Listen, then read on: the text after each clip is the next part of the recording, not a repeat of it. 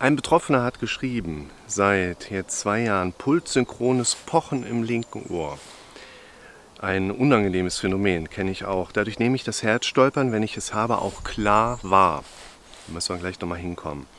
Es ist genau wie ich erkläre, der Schlag setzt kurz aus und der erste, der dann wieder kommt, ist spürbar stärker. Als ich noch nicht wusste, was es ist, habe ich mir da echt immer Gedanken gemacht, beziehungsweise mich erschrocken. Willkommen zum Podcast für mentale Gesundheit, Zufriedenheit und Wohlbefinden. Ja, es ist das äh, alte Thema. Sind es Exosystolen? Sind es wirkliche Herzstolper? Schwierig. Also ohne einen Betroffenen, einen Patienten jetzt vor mir liegen zu haben und quasi auf dem EKG zu sehen, was da herzaktivitätisch passiert und gleichzeitig den Bericht vielleicht von dem Betroffenen zu haben, der dann sagt, ja, jetzt ist es gerade. Man sieht aber im EKG, das Herz schlägt ganz normal weiter.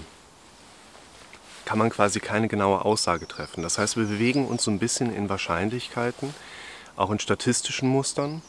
Und wir gehen mal durch diesen kleinen Erfahrungsbericht Schritt für Schritt durch und wir gucken aber auch mal so ein bisschen ins Größere hinein. Was kann man als Betroffener dann eigentlich machen, um mit dieser Symptomatik oder mit diesen Phänomenen, der Herzschlag setzt manchmal aus, so ein bisschen besser klarzukommen. Zum einen sind in der Nähe der Ohren und der entsprechenden Nervenfasern, die das Hören mit bedingen oder quasi erst zum Funktionieren bringen, natürlich auch Blutgefäße, die den Hörmechanismus so ein bisschen einfach reizen können. Es gibt andere Dinge, die ärgern uns Menschen schon mal, wie Stresseinflüsse, Belastungen, schlechte Ernährung, zu wenig getrunken oder auch über reizende dann Substanzen konsumiert, also Koffein zählt typischerweise dazu, Nikotin gehört auch mit dazu. Und dann können wir so ein pulssynchrones Pochen auch gerne mal mitbekommen. Man sollte tatsächlich auch immer mal in eine Abklärung reingehen, weil eben auch ein zum Beispiel typischer Kopfschmerz am Occiput, das ist hier hinten, occipitale Teil, oder auch äh, Nackenschmerzen, die gerade morgens auftreten, in Verbindung mit Unwohlsein, Nasenbluten, also Epistaxis, das unstillbare Nasenbluten, kann das schon mal in der Gesamtsumme auf eine Hypertonie hindeuten, also auf einen Bluthochdruck. Und man einfach mal abklären müsste, was ist das. Die Schwierigkeit, die ich in einem anderen Video schon mal dargestellt habe, ich verlinke es euch auch gerne mal mit der Frage, sind das wirklich Extrasystolen, ist es wirklich ein Herzstolpern?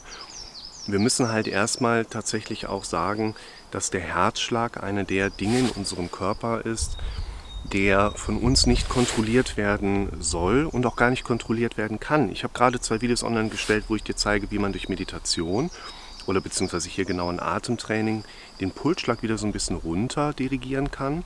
Das ist aber ein quasi über Bande gespielter Prozess. Ich kann mich jetzt nicht hinstellen und sagen, so, ich mache jetzt mal nur noch alle Sekunden Herzschlag, dass ich eine Frequenz von 60 habe sondern ich kann versuchen, indirekt über meinen Atem, den ich runterreguliere oder eine Entspannungstechnik, die ich mache, meinen Pulsschlag auch runterbekommen. Umgekehrt, das ist das Gegenvideo dazu, im Selbstexperiment. Man kann natürlich auch den Puls wunderbar hochtreiben, indem ich in eine künstliche Hyperventilation reingehe. Also ich zum Beispiel meine Atemfrequenz auf über 20, über 30 die Minute auch hochpendel. Das habe ich in einem anderen Video auch mal dargestellt und quasi aus einem Puls in der 80er Frequenz im Liegen auf über 106 komme, trotz dass ich quasi mich nicht bewegt habe.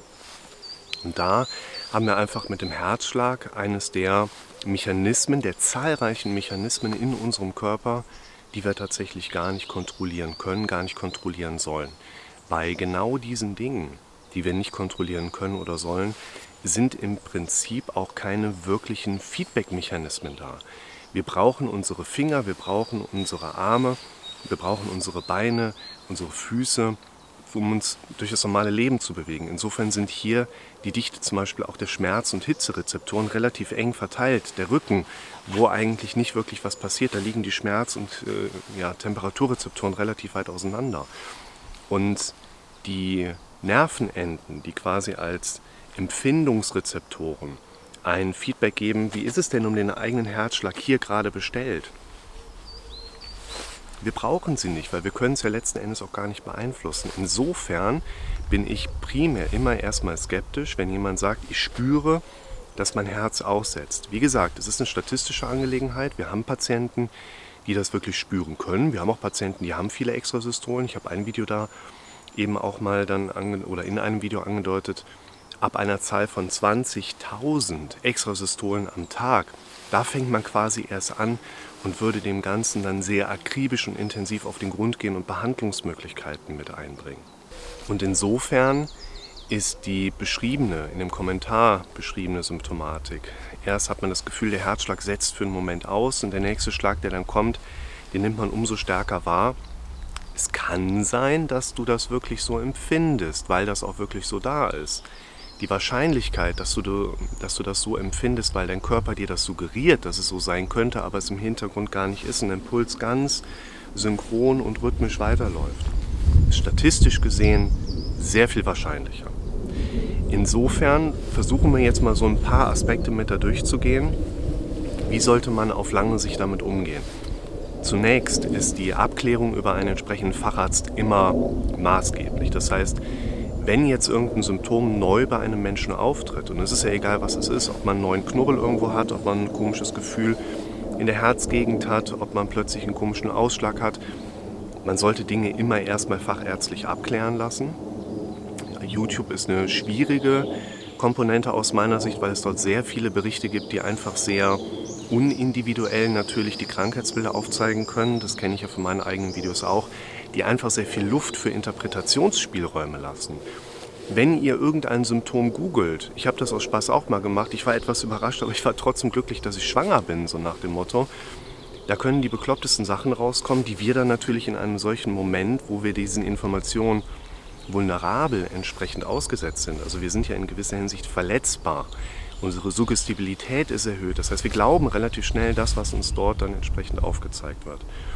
Und insofern aus meiner Sicht immer erstmal sinnvoll, einen entsprechenden Facharzt der Disziplin anzuhören, der einem dann erklärt, was könnte es sein. Das heißt, hier über einen Hausarzt, der in der Regel auch schon die EKG-Möglichkeiten hat, vielleicht mal ein Belastungs-EKG machen kann, einfach mal eine Rückmeldung zu bekommen, wie schätzt er das Ganze ein? Die meisten Betroffenen, vor allen Dingen du, der jetzt dieses Video schaust, du wirst das Problem ja nicht zum ersten Mal gerade gespürt haben, sondern das ist ja eine Sache, die uns irgendwie dann schon mehrmals aufgefallen war und vielleicht auch schon die ärztliche Abklärung erfolgt ist. Es macht Sinn, etwas zu machen, was sich erstmal so ein Stück weit paradox anhört.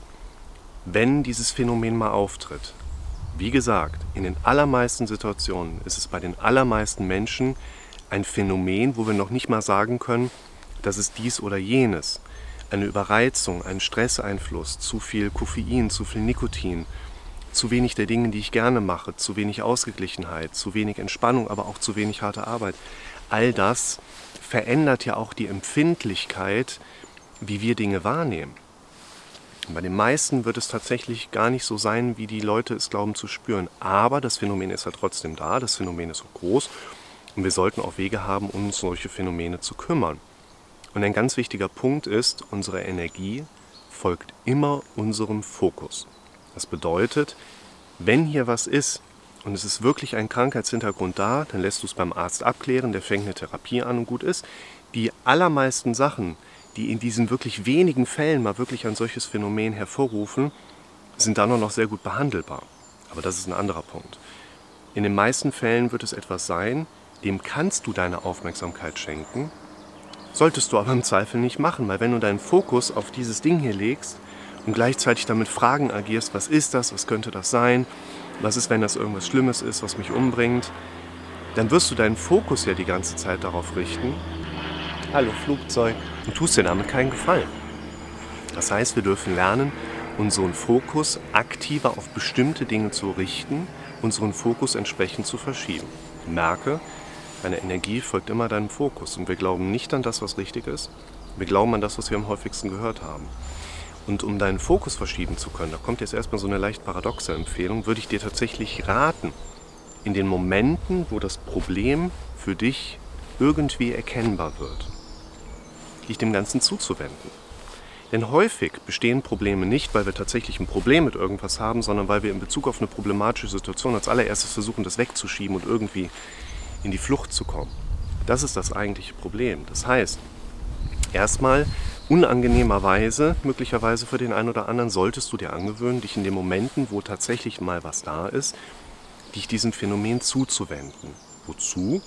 Wenn du dich dieser Thematik zuwendest, dann verstehst du besser, kannst besser analysieren, was in dem Moment für dich da eigentlich gerade abläuft und was dein tatsächliches Problem ist. Also welche Befürchtungsbilder siehst du vor dem inneren Auge, mit welchen befürchtungsauditiven Mechanismen bist du in dem Moment gerade konfrontiert, welche Gefühle treten deiner Meinung gerade nach auf.